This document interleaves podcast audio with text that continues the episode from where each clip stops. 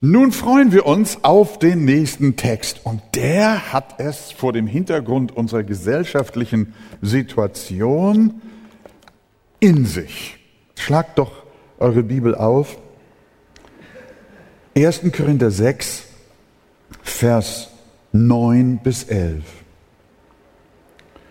Wisst ihr denn nicht, dass Ungerechte das Reich Gottes nicht erben werden? Irrt euch nicht, weder Unzüchtige noch Götzendiener, weder Ehebrecher noch Weichlinge noch Knabenschänder, weder Diebe noch Habsüchtige noch Trunkenbolde noch Lästerer noch Räuber werden das Reich Gottes erben. Und solche sind etliche von euch gewesen aber ihr seid abgewaschen, ihr seid geheiligt, ihr seid gerechtfertigt worden in dem Namen des Herrn Jesus und in dem Geist unseres Gottes. Amen. Wir nehmen Platz miteinander. Der Text beginnt mit den Worten, wisst ihr denn nicht? In Vers 2 unseres Kapitels fragt Korinther, äh, fragt äh, Paulus die Korinther auf gleiche Weise. Wisst ihr nicht, dass die Heiligen die Welt richten werden? Und in Vers 3 nochmal. Wisst ihr nicht, dass wir Engel richten werden? Und hier jetzt ein drittes Mal. Wisst ihr denn nicht? Immer, wisst ihr denn nicht? Ist euch das nicht bekannt? Ist euch das nicht klar? Wisst ihr denn nicht, dass Ungerechte das Reich Gottes nicht erben werden? Die Korinther sollten das wissen, aber sie hatten es offensichtlich vergessen oder haben es ignoriert. Das ist oft auch das Problem heutiger Christen. Es ist wie mit Kindern, die sich verlaufen haben und wenn die Eltern sie gefunden haben, fragen sie, Kennt ihr denn den Weg nach Hause nicht? Wisst ihr nicht, wo es lang geht? Natürlich wissen sie das, aber sie haben halt mal einen anderen Weg versucht und das ging schief. Christen kennen den Weg. Sie kennen ihren Herrn, sie kennen sein Wort.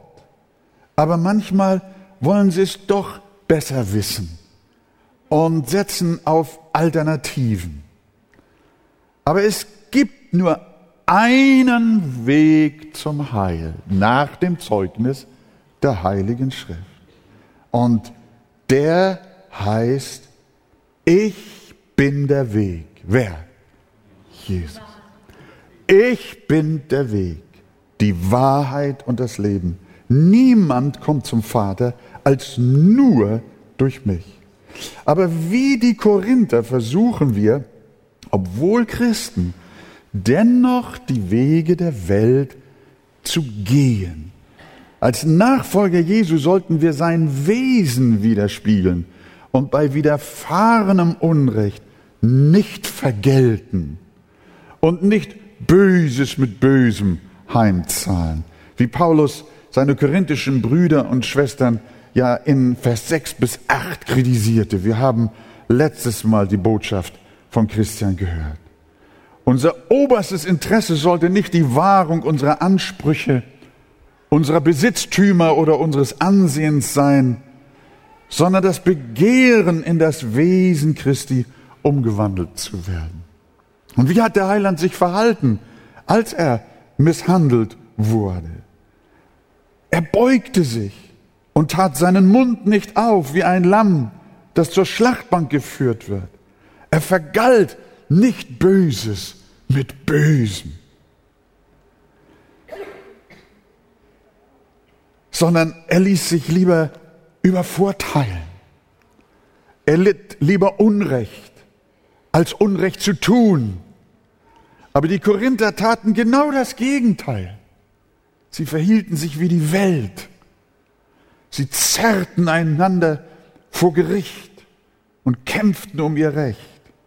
Und in diesem Missstand hinein ruft der Apostel, wisst ihr denn nicht? Wisst ihr denn nicht, dass wir als Gläubige nach einer anderen Ordnung leben, in einer anderen Gesellschaft? Hat der Herr nicht gesagt, mein Reich ist nicht von dieser Welt? Die Gemeinde folgt doch völlig anderen Grundsätzen. Sie lebt nach einer völlig anderen Norm als die Gottlosen. Die leben natürlicherweise nach den Grundsätzen dieser Welt, wie Paulus es einmal formuliert. Wir aber leben nach dem Gesetz Christi. Und darum gilt auch uns dieser Ruf. Wisst ihr das denn nicht? Wie ihr euch verhaltet, ihr Korinther, so verhält sich die Welt. Und wisst ihr nicht, dass euch das nicht so zukommt? Der ganze Satz lautet, wisst ihr denn nicht, dass Ungerechte, die ihr so nachahmt, das Reich Gottes nicht erben werden? Das heißt, wenn die Gemeinde nach den Prinzipien der Welt handeln will, muss sie sich über die Konsequenzen im Klaren sein. Ungerechte werden das Reich Gottes nicht erben. Und diese Botschaft zieht sich durch die ganze Bibel hindurch. Liebe Korinther, ist das wirklich, was ihr wollt? Wenn ihr die Praktiken der gottfernen Menschen übernehmt und darin verharrt, muss euch klar sein, dass nicht wirklich der Geist Christi in euch wohnt, sondern der Geist der Welt. Und deren Ende wird dann auch euer Ende sein. An diesem Punkt bekräftigt der Apostel eine über Leben und Tod entscheidende Lehre. Gottes Wort erklärt uns überall und hier Paulus wiederum, dass durch die Sünde Adams jeder Mensch in einer verdorbenen Natur geboren wird. Man mag sich über das Wort Erbsünde streiten oder nicht. Luther hat es so genannt. Aber die Bibel sagt klipp und klar, dass so wie durch einen, nämlich Adam, die Sünde in die Welt gekommen ist, so sind wir alle Sünder geworden. Wir leben durch die gefallene Natur Adams, alle in einer gefallenen Natur.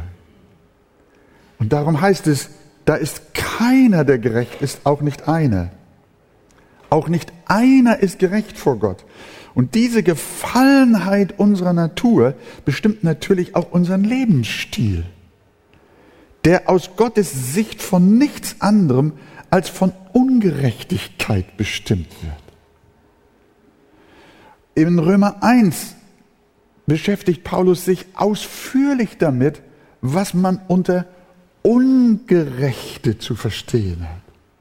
Das sind alle Menschen, die Nachfahren Adams sind. Und es gibt auf dieser Welt keine anderen als nur solche. Wir sind alle Adams Kinder. Ich habe den Text ein bisschen zusammengerafft, aber hört mal Römer 1, Vers 21 bis 32. Denn obgleich sie Gott erkannten, hier ist die Rede von den Ungerechten, die das Reich Gottes nicht ererben werden. Denn obgleich sie Gott erkannten, haben sie ihn doch nicht als Gott geehrt und ihm nicht gedankt, sondern sind in ihren Gedanken in nichtigen Wahn verfallen. Da sie sich für weise hielten, sind sie zu Narren geworden. Darum hat sie Gott auch dahingegeben in die Begierden ihrer Herzen, zur Unreinheit, so dass sie ihre eigenen Leiber untereinander entehren. Darum hat sie Gott auch dahingegeben in entehrende Leidenschaften, als solche, die voll sind voller Ungerechtigkeit, Unzucht, Schlechtigkeit, Habsucht, Bosheit, Neid, Mordlust, Streit, Betrug, Tücke, solche, die Gerüchte verbreiten, Verleumder, Gottesverächter, Freche, Übermütige, Prahler, erfinderisch im Bösen, den Eltern ungehorsam, unverständig, treulos, lieblos, unversöhnlich, unbarmherzig, obwohl sie das gerechte Urteil Gottes erkennen, dass die des Todes würdig sind, welche so etwas verüben, tun sie die Dinge nicht nur selbst, sondern haben auch Gefallen an denen, die sie verüben. Hier ist eine Beschreibung derer, die die Bibel als Ungerechte bezeichnet. In diese Kategorie fallen wir alle. Wer nicht durch die Gnade Gottes von diesem Fluch der Sünde in Jesus Christus erlöst worden ist, der bleibt in dieser Verblendung und lebt weiter nach dem soeben gelesenen Muster. Und Paulus fragt die Korinther nun, ob sie tatsächlich nach dem Stil solcher Menschen leben wollen, nachdem der Herr Jesus Christus sie doch aus diesem verkehrten Geschlecht, wie die Bibel sagt, erlöst hat und sie ihr gar nicht mehr angehören. Wollt ihr denn tatsächlich nach eurer Errettung dieses Lebensmuster nachahmen, dann müsst ihr wissen, werdet ihr das Reich Gottes nicht ererben. Diese Frage sollten wir uns auch heute Morgen mit allem Ernst stellen, denn je nachdem wir sie beantworten, geben wir zu erkennen, wes Geistes Kind wir wirklich sind, ob wir wiedergeboren sind oder ob wir es nicht sind. Unbußfertige Sünde, die am Lebensstil der Gottlosen festhalten, werden das Reich Gottes nicht ererben. Sie sind davon ausgeschlossen. Die Botschaft heißt nicht, sie werden es vorerst nicht erben. Nach einer Phase der Läuterung in der jenseitigen Welt später aber doch, steht da nicht. Allversöhnungslehren wollen uns das einreden nach dem Motto, alles nicht so schlimm, Ende gut, alles gut. Aber was sagt Paulus gerade hier? Vers 9, schaut nochmal rein. Paulus sagt als nächstes, irrt euch nicht. Er unterstreicht nochmal das, was er sagt. Lasst euch nicht irreführen heißt die Botschaft. Heute existiert mehr denn je die Neigung, die Bibel nicht wörtlich zu nehmen. Davor warnt uns Paulus eindringlich. Stell dir einen Warnhinweis an einer Starkstromleitung vor, der lautet nicht berühren, Lebensgefahr. Und du sagst, ach, das muss ich ja nicht unbedingt so wörtlich nehmen. Ich berühre, es ja, ich berühre sie ja nur mit einem Finger. Wahnsinn. Wahnsinn! Ich würde sowas sehr wörtlich nehmen. Verkündiger, die dennoch sagen, dass auch Ungerechte, die keine Buße tun, irgendwie doch die ewigen Segnungen der Herrlichkeit sehen werden, sind Verführer. In dessen Haut möchte ich am Tage des Gerichts nicht stecken. Keiner ist so barmherzig wie Jesus. Keiner liebt so wie er. Aber auch keiner hat so oft mit allem Ernst über die Hölle gesprochen wie er. Deshalb zerteilen wir den Christus gern. Wir nehmen gerne die uns genehmen Seiten Jesu und möchten ihn so als einen wunderbaren sozial und auf Nächstenliebe eingestellten Herrn sehen. Natürlich ist er das. Aber es gibt auch Worte in der Heiligen Schrift, die zu seiner Person genauso dahin gehören, wie die, die wir gerne mögen. Er hat gesagt, es ist besser für dich, dass du lahm in das Leben eingehst, als dass du beide Füße hast und in die Hölle geworfen wirst. Und jetzt kommt es in das unauslöschliche Feuer, wo ihr Wurm nicht stirbt und das Feuer nicht erlöscht. Es ist ein unerlöschenes Feuer unauslöschliches Feuer. Es gibt keine Hoffnung für Menschen, die im Unglauben sterben. Hörst du das? Das möchte ich dir mit Herzschmerzen sagen, mit Tränen. Es gibt auch keine spätere Hoffnung. Deshalb sagt Paulus, Ungerechte werden das Reich Gottes nicht erben. Überhaupt nicht. Und nicht heißt nicht. Sie werden es nicht erben. Darum sollten wir dringend die Offenbarung hören, die droht. Für wahr, ich bezeuge jedem, der die Worte der Weissage dieses Buches hört, wenn jemand etwas zu diesen Dingen hinzufügt, so wird Gott ihm die Plagen zufügen, von denen in diesem Buch geschrieben stehen. Darum achtet auf dieses kleine Wörtchen, irrt euch nicht. Paulus, ich weiß, ihr, ihr mögt das nicht so und wollt es auch nicht wahrhaben. Und ihr möchtet es anders sehen und ihr möchtet auch Kompromisse schließen mit der Welt. Aber, aber ihr lieben Leute, wisst ihr nicht?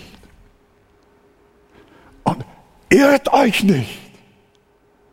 Ungerechte werden das Reich Gottes nicht erben. Nicht vorerst nicht erben, sondern absolut nicht erben.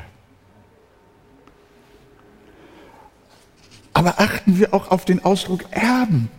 sehr schön, wenn wir die Texte so nehmen und sie so auseinandernehmen und sie wie einzelne Früchte in unser Herz fallen lassen. Wisst ihr denn nicht, dass Ungerechte das Reich Gottes nicht erben werden? In diesem kleinen Wörtchen erben steckt ja auch sehr viel. Was haben Kinder dazu beigetragen, dass ihre Eltern reich waren und sie ein kräftiges Erbe erhielten? Es war doch nicht ihre Leistung, sondern die Gnade der Vorsehung, dass sie Eltern hatten, die ihnen ein Erbe vermachen konnten. Mit nur einem einzigen Wort beschreibt Paulus, wie jemand Anteil am Reich Gottes bekommen kann. Man kann es nur widern. Man kann es nur erben. Das Reich Gottes kannst du nur erben. Du kannst es dir nicht verdienen merken wir, wie sauber die Bibel arbeitet, wie klar sogar jedes einzelne Wort ist. In einem einzigen Wort das ganze Evangelium. Denn wenn jemand nicht mehr zu den Ungerechten gezählt wird, ist das nicht auf Verdienst, sondern nur auf Gnade zurückzuführen. Wenn dir das Reich Gottes gehört, dann gehört es dir nur durch Gnade. Du hast es unverdient geerbt. Es ist dir zugefallen. Weißt du das? Als Kinder sind sie ohne ihr Zutun im Hause ihres himmlischen Vaters geistlich geboren worden. Die Gläubigen, die Kinder Gottes. Und das ist der einzige Grund, weshalb sie das Reich Gottes ererben werden. Von diesen Kindern der Gnade laufen noch so viele unwissend in dieser Welt herum. Es gibt noch Millionen verlorener Söhne und Töchter, die leider noch nichts von ihrem Erbe wissen. Sie spielen Lotto und wollen gewinnen und haben noch keine Ahnung, dass, ganzen, dass ihnen der ganze Himmel gehört. Sie sitzen aber noch an den Trögen dieser Welt und versuchen verzweifelt, vom Schweinefutter glücklich zu werden. Und darum, liebe Gemeinde, predigen wir das Evangelium, dass noch viele ihr wahres und reiches Erbteil in ihrem Erlöser Jesus Christus erkennen.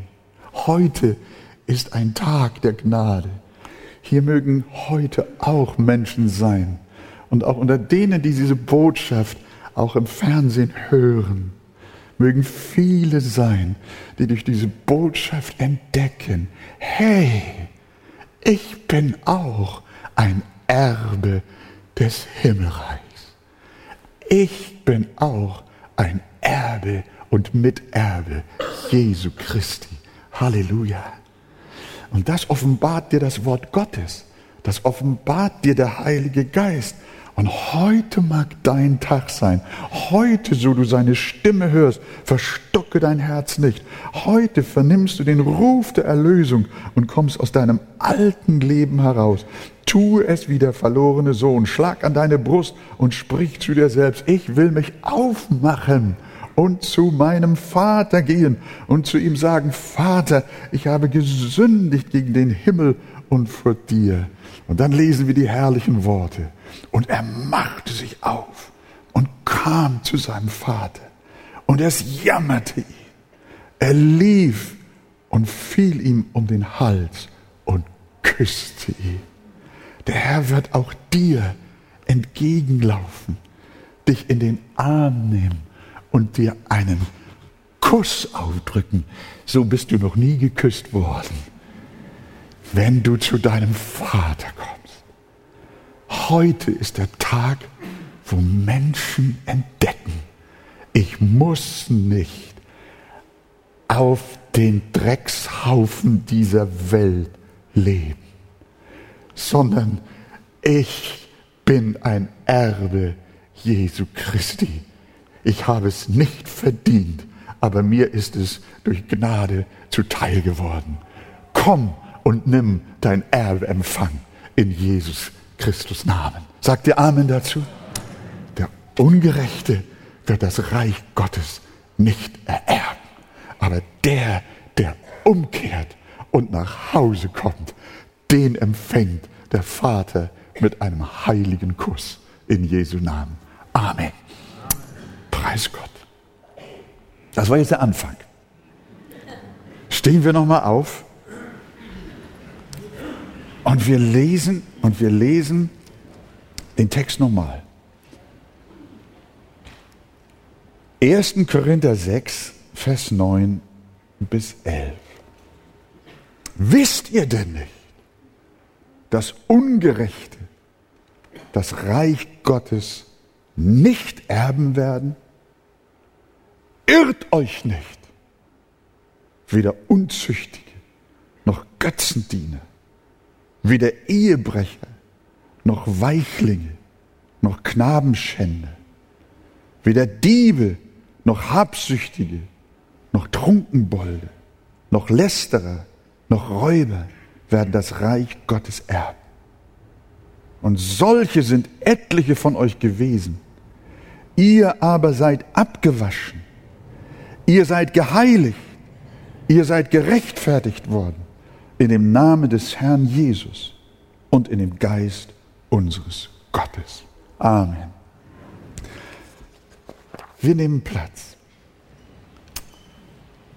und schauen uns weiter den Text an.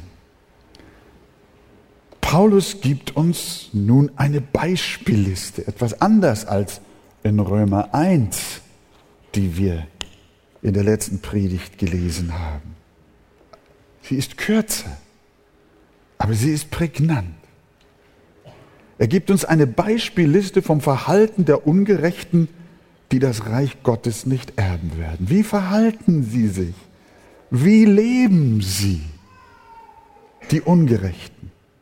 Paulus zählt zehn Merkmale auf. Habt ihr gezählt?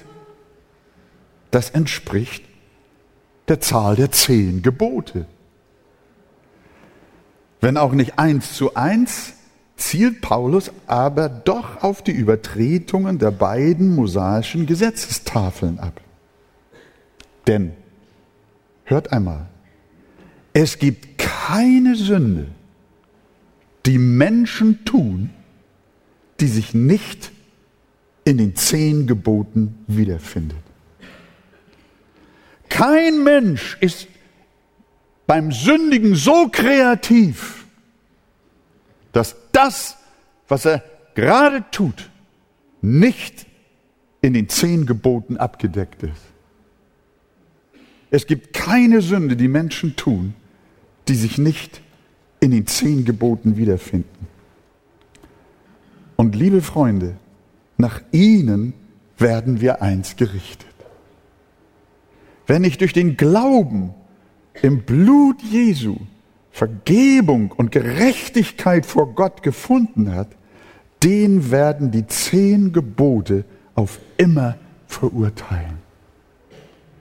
Paulus spricht deshalb von Dieben, Habsüchtigen, und Räubern. Was uns natürlich sofort an die Gebote erinnert, an das, die, das Gebot erinnert, du sollst nicht stehlen. Oder auch, du sollst nicht begehren, das, was dein Nächster hat. Das tun nicht unbedingt nur Bankräuber mit Masken und Pistolen, sondern das tun auch Habsüchtige im Nadelstreifenanzug.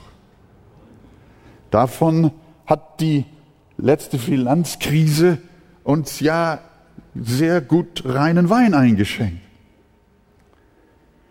Die Liste des Paulus erwähnt auch Götzendiener und Lästerer. Das betrifft die beiden ersten Gebote. Ich bin der Herr, dein Gott. Du sollst keine anderen Götter haben neben mir. Und auch du sollst den Namen deines Gottes nicht unnütz gebrauchen, denn der Herr wird den nicht ungestraft lassen, der seinen Namen missbraucht. Und genau das tun Lästerer. Sie übertreten das erste und zweite Gebot. Die Götzendiener und Lästerer. Aber dann zählt die Liste auch eine ganze Reihe sexueller Verhaltensweisen auf. Als erstes nennt sie einen Oberbegriff für alle folgenden, nämlich Unzüchtige. In einigen Übersetzungen steht auch zu Recht Hure. Unzüchtige. Im griechischen Grundtext steht Pornoi. Erinnert uns an Pornografie. Und mit diesen Unzüchtigen sind, hören wir jetzt gut zu, mit diesen Unzüchtigen sind alle Menschen gemeint, nach der Heiligen Schrift, die außerehelichen Sexualverkehr ausüben. Außerhalb einer Ehe zwischen Mann und Frau. Einerlei welcher Art ihre sexuelle Praxis auch sein mag. Der Oberbegriff für sexuelle Aktivitäten außerhalb einer Ehe zwischen Mann und Frau nennt die Bibel Unzucht. Dazu muss man Folgendes wissen. Auf den ersten Seiten der Bibel heißt es, Gott schuf den Menschen in seinem Bild, im Bild Gottes schuf er ihn. Und weiter, als Mann und Frau schuf er sie. Gott wollte sich also nicht nur in jedem einzelnen Menschen widerspiegeln, das gewiss auch, sondern ganz besonders auch in der Verbindung eines Mannes mit einer Frau. Sein Ebenbild wird in dieser Kombination, in dieser Ergänzung von Mann und Frau dargestellt. Die Ehe zwischen einem Mann und einer Frau geht auf die Schöpfung zurück. Und, und, wenn wir heute so eifrig von der Bewahrung der Schöpfung reden, dann ist es sehr heuchlerisch, wenn wir sie auch nicht in dieser Hinsicht bewahren. Mann und Frau gehören auch zur Schöpfung. Inwiefern ist denn die Ehe, die Ehe, inwiefern ist Mann und Frau als Ehepaar Ebenbild Gottes? so wie innerhalb der Gottheit zwischen Vater und Sohn eine innige, vertrauensvolle und unauflösliche Einheit existiert, so soll sich auch ein Mann und eine Frau in gegenseitiger, bleibender Treue für das ganze Leben vereinen und so den Abglanz der Herrlichkeit in der Ehe erfahren und durch sie widerspiegeln. Das war und ist der Gedanke. Ehe wird gelebt zur Verherrlichung Gottes. Ehe ist ein Ausdruck seines Wesens. Gott ist treu. Gott ist bleibend. Gott wandelt sich nicht. Gott liebt. Er vergisst nicht. Er erhält, er opfert sich, er liebt in allen Facetten. Das war und ist der Gedanke, den der Allmächtige mit der Ehe hat. Als die Pharisäer auf den mosaischen Scheidebrief zu sprechen kamen, antwortete Jesus ihnen am Anfang an, von Anfang an, aber ist das nicht so gewesen. Daran erkennen wir, dass Jesus darauf besteht, auch wenn im Zuge der Geschichte, der Menschheitsgeschichte, sich da Abwandlungen ergeben haben. die Menschen einfach so eingeführt haben. Besteht Jesus darauf, dass die eheliche Ordnung so zu erhalten ist, wie sie in der Schöpfung gestiftet wurde. Da allein ist der gültige Maßstab für alle Menschen. Jede Ehe soll nach Gottes Willen ein Zeugnis, eine Verkündigung seiner unwandelbaren Liebe und Treue sein, also ein Vorbild, ein, ein, ein Ebenbild von ihm. Und liebe Freunde, liebe Gemeinde, deshalb steht die Ehe unter Gottes besonderem Schutz. Übrigens, das steht auch in unserem Grundgesetz. Ehe und Familie steht unter dem besonderen Schutz des Staates. Und dann stehen da noch viele andere Dinge. Ich komme gleich nochmal da. Aber was noch viel wichtiger ist, die Ehe und Familie steht unter dem besonderen Schutz Gottes. Darum ist die Ehe heilig. Die Ehe ist heilig. Gott ist heilig und seine Werke sind auch heilig. Vor diesem Hintergrund müssen wir wissen, wer die Ehe angreift, sie bricht oder pervertiert, bekommt es mit dem lebendigen Gott zu tun. Paulus zeigt uns nun, auf welche Weise die Heiligkeit der Ehe verlästert wird. Es geschieht dadurch, dass man sie nicht mehr als von Gott geheiligt ansieht und ihre Alleinstellung leugnet, sondern sie nur als eine von mehreren Alternativen betrachtet. Das hat mich sehr an König Belsazar erinnert, der die Geräte des Tempels, die Gott nur für den Gottesdienst auserkoren und geheiligt hatte, herausnahm. Er nahm die heiligen Gefäße, die ausschließlich für den Gottesdienst bestimmt waren, nahm er heraus und benutzte sie für seine Besäufnisse. Er entheiligte das, was Gott geheiligt hat. Aber der arme Kerl musste bleich werdend die göttliche Schrift an der Wand lesen, gewogen, gewogen und zu leicht befunden. Mehr noch als jene sakralen Geräte hat der Herr auch die Sexualität geheiligt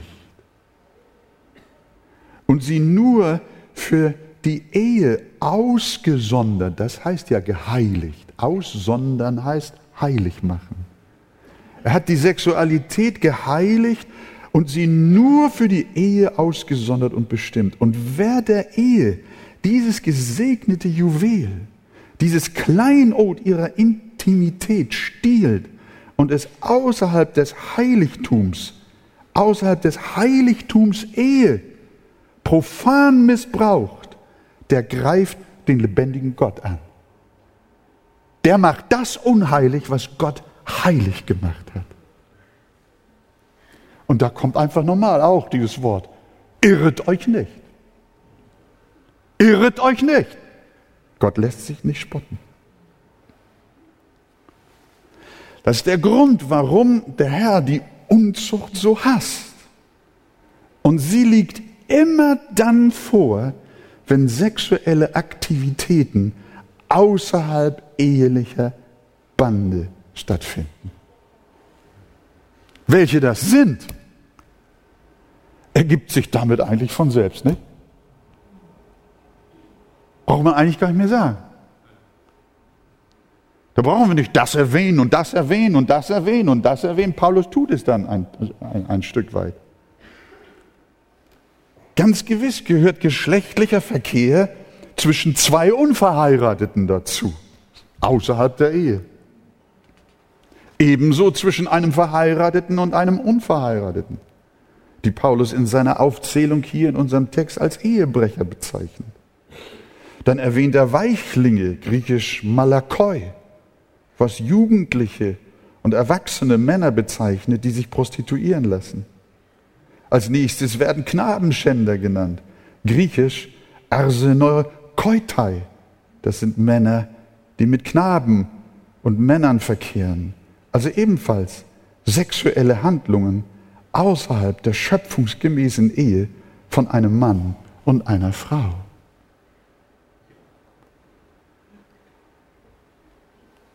das sind Ungerechte, die das Reich Gottes nicht erben werden. Menschen, die darauf beharren und diesen Lebensstil nicht aufgeben.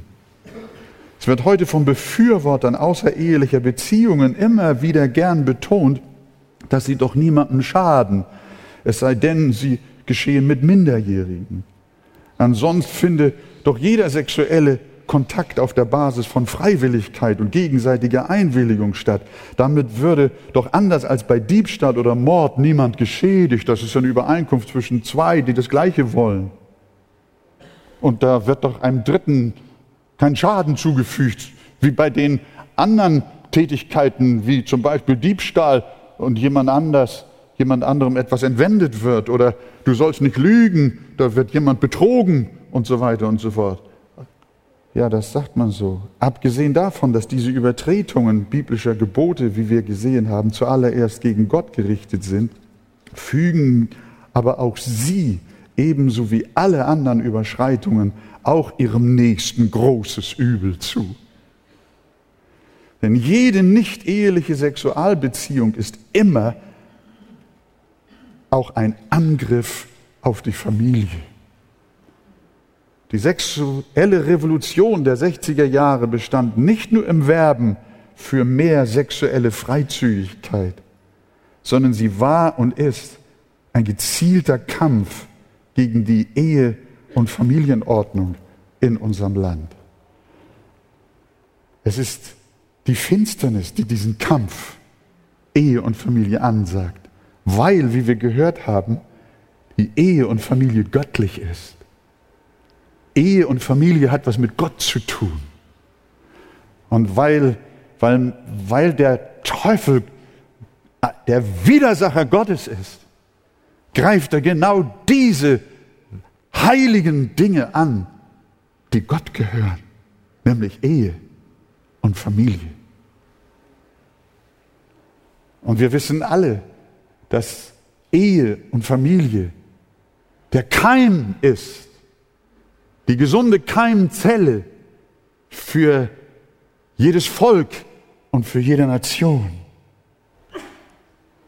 in der auch Kinder, wenn sie bibelgemäß erzogen werden und gelehrt werden, eine wunderbare Atmosphäre auch des Erwachsenwerdens finden.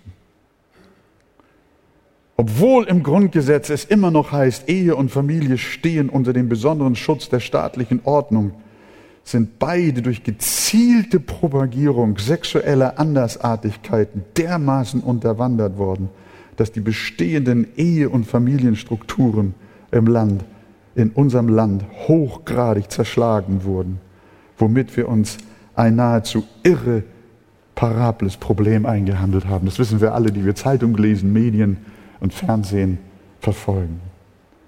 Es werden immer weniger Kinder geboren. Sexuelle Praktiken außerhalb ehelicher Bande haben keine Verheißung. Sie haben keine Zukunft. Da mag man sich modern nennen, aber es führt zum Tod. Man nennt das zurzeit noch beschönigend und vornehm demografischer Wandel, ist aber in Wahrheit ein demografischer Suizid. Deutschland muss seine wachsende Zahl an Alten versorgen, hat dazu aber keine nachfolgende Generation. Während andere Länder mit großem Kinderreichtum immer wohlhabender werden, frönt das sogenannte moderne, ich sage von Gott abgefallene Europa einer Ideologie des Todes und rudert samt seinen Schulden, die immer größer werden, in die Sackgasse. Als man in Deutschland noch biblisch christliche Grundsätze auch in der Frage von Ehe und Familie hatte, ist Deutschland reich geworden, zu Wohlstand gekommen und gesegnet. Aber jetzt kämpfen wir um den Wohlstandserhalt.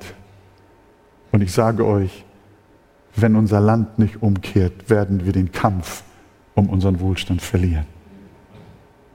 Aber was noch schlimmer ist, wir werden das Wohlgefallen Gottes verlieren und haben es schon verloren.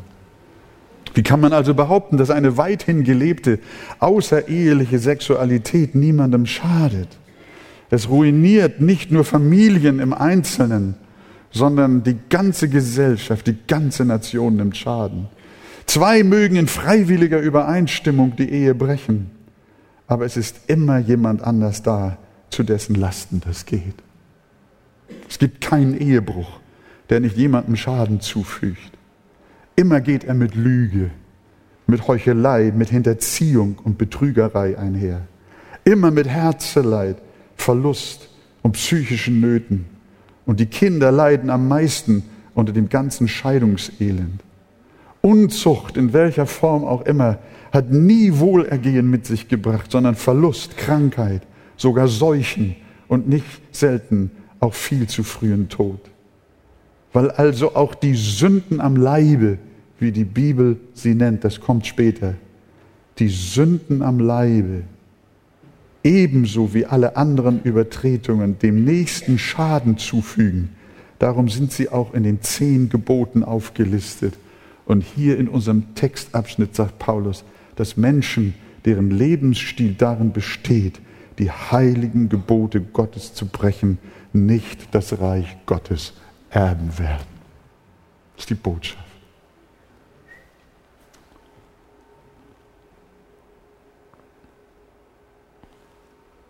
So ist es.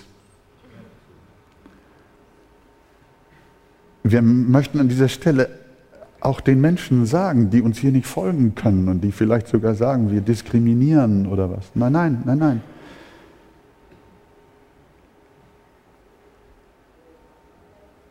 Wir kommen nur aus einer anderen Perspektive und da wir in unserem Lande Meinungsfreiheiten haben, dürfen wir doch auch die Meinung vertreten, dass die Bibel Gottes Wort ist und sie für uns verbindlich ist. Wonach wollen wir leben? Auch fragen wir uns als Gotteskinder, als Christen, auch als junge Leute, die noch nicht verheiratet sind.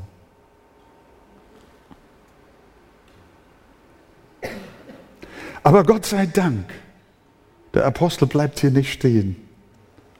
Und ich sage es, seine Absicht ist nicht, irgendjemanden buchstäblich auszugrenzen, niemand zu stigmatisieren, niemand zu richten. Es soll niemand im Fluch der Übertretung hängen bleiben, sondern alle, wenn möglich, sollen daraus erlöst werden. Denn er erinnert die Korinther und sagt, hör mal, was jetzt sagt. Was sagt jetzt der Text? Meine Zeit ist schon um, aber ich muss es zu Ende führen. Und solche sind etliche von euch gewesen. Wie herrlich heißt es. Gewesen. In der Korinther Gemeinde waren Menschen, die in allerlei sündhaften Lebensmustern gefangen waren. Das war aber Vergangenheit. Sie waren durch Gottes Handeln da herausgekommen. Deshalb die weiteren Worte. Aber ihr seid abgewaschen durch das Blut Jesu Christi sind euch die Sünden eurer Vergangenheit vergeben worden. Ihr Lieben, ja schön, Gisela, schön. Ihr lieben Korinther, irrt euch nicht, die Ungerechten werden das Reich Gottes nicht erben, aber keiner muss ein Ungerechter bleiben. Ihr seid abgewaschen, habt ihr das vergessen? Ihr seid geheiligt. Ich habe euch ausgesondert. Ihr seid die Ekklesia, die Herausgerufene. Ihr seid gerechtfertigt.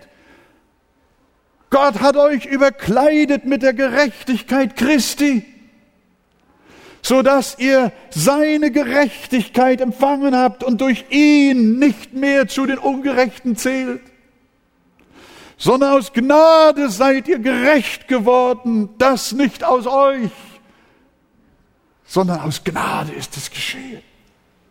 Ihr seid abgewaschen, ihr seid geheiligt, ihr seid gerechtfertigt worden in dem Namen des Herrn und dem Geist unseres Gottes. Das will heißen, Jesus hat die Korinther doch errettet und neue Menschen aus ihnen gemacht. Sie waren eine neue Schöpfung. Nicht, dass sie nun sündlos wären. Nein, sie mögen aufgrund ihres Fleisches noch fallen, aber ihr Kurs hat sich geändert. Ihre Gesinnung hat sich geändert und verändert sich Zug um Zug weiterhin ihr Leben immer mehr in das Wesen Jesu hinein. Die Ketten der Sünde sind gebrochen und sie sind frei geworden. Gepriesen sei der Name des Herrn. Amen. Wir lesen in Gottes Wort von Menschen, die das erlebt haben. Eines Tages war Jesus von einem Pharisäer namens Simon eingeladen. Plötzlich kam eine bis dahin sehr unmoralische Frau hinein. Sie war in der ganzen Stadt wegen ihrer Sünden bekannt. Und was hat sie getan? Sie fiel Jesus zu Füßen und salbte die Füße des Meisters und trocknete sie am Ende mit ihrem eigenen Haar. Hat Jesus diese unmoralische Frau weggestoßen, diese unzüchtige? Nein, er hat es nicht getan, sondern er sprach zu ihr, dir sind deine Sünden vergeben. Dein Glaube hat dich gerettet. Geh hin in Frieden. Und das rufe ich Menschen hierzu und allen, die es sonst wo hören. Dir sind deine Sünden vergeben. Dein Glaube hat dich gerettet. Geh hin in Frieden. Bekehre dich. Lass dich erretten aus diesem bösen und verkehrten Geschlecht. Diese arme Frau war ein neuer Mensch geworden und liebte ihren Erlöser von ganzem Herzen. Eine andere Frau, die im Ehebruch ertappt worden war, wurde von Jesus gefragt, wo denn ihre Ankläger seien. Die waren abgehauen, als der Heiland dazugekommen war. Und der sprach nun zu ihr, Frau, so verurteile ich dich auch nicht. Geh hin und sündige nicht mehr. Gott bietet die Veränderung an. Gott bietet die Rettung an die Erlösung aus diesen Stricken, von denen wir gehört haben. Er sagt nicht sündige gern weiter, sondern er sagt sündige nicht mehr. Darin bestand auch ihre Vergebung und wunderbare Erneuerung. Als Jesus gekreuzigt wurde, hing mit ihm auch ein Schwerstkrimineller dort. Der tat Buße, bereute seine Sünde und bat in aller Demut, Jesus, gedenke an mich, wenn du in dein Reich kommst. Und hat Jesus gesagt, nein, du bist ein Ungerechter, du wirst nicht ins Reich Gottes kommen? Nein, hat er nicht, hat er nicht. Was hat er gesagt? Heute noch, heute noch wirst du mit mir im Paradiese sein. Mein Freund, das ist das Evangelium. Die schlechte Seite oder die schlechte Nachricht ist, wir sind verloren. Wir sind Menschen, die in Ungerechtigkeit gefangen sind werden das Reich Gottes nicht ererben.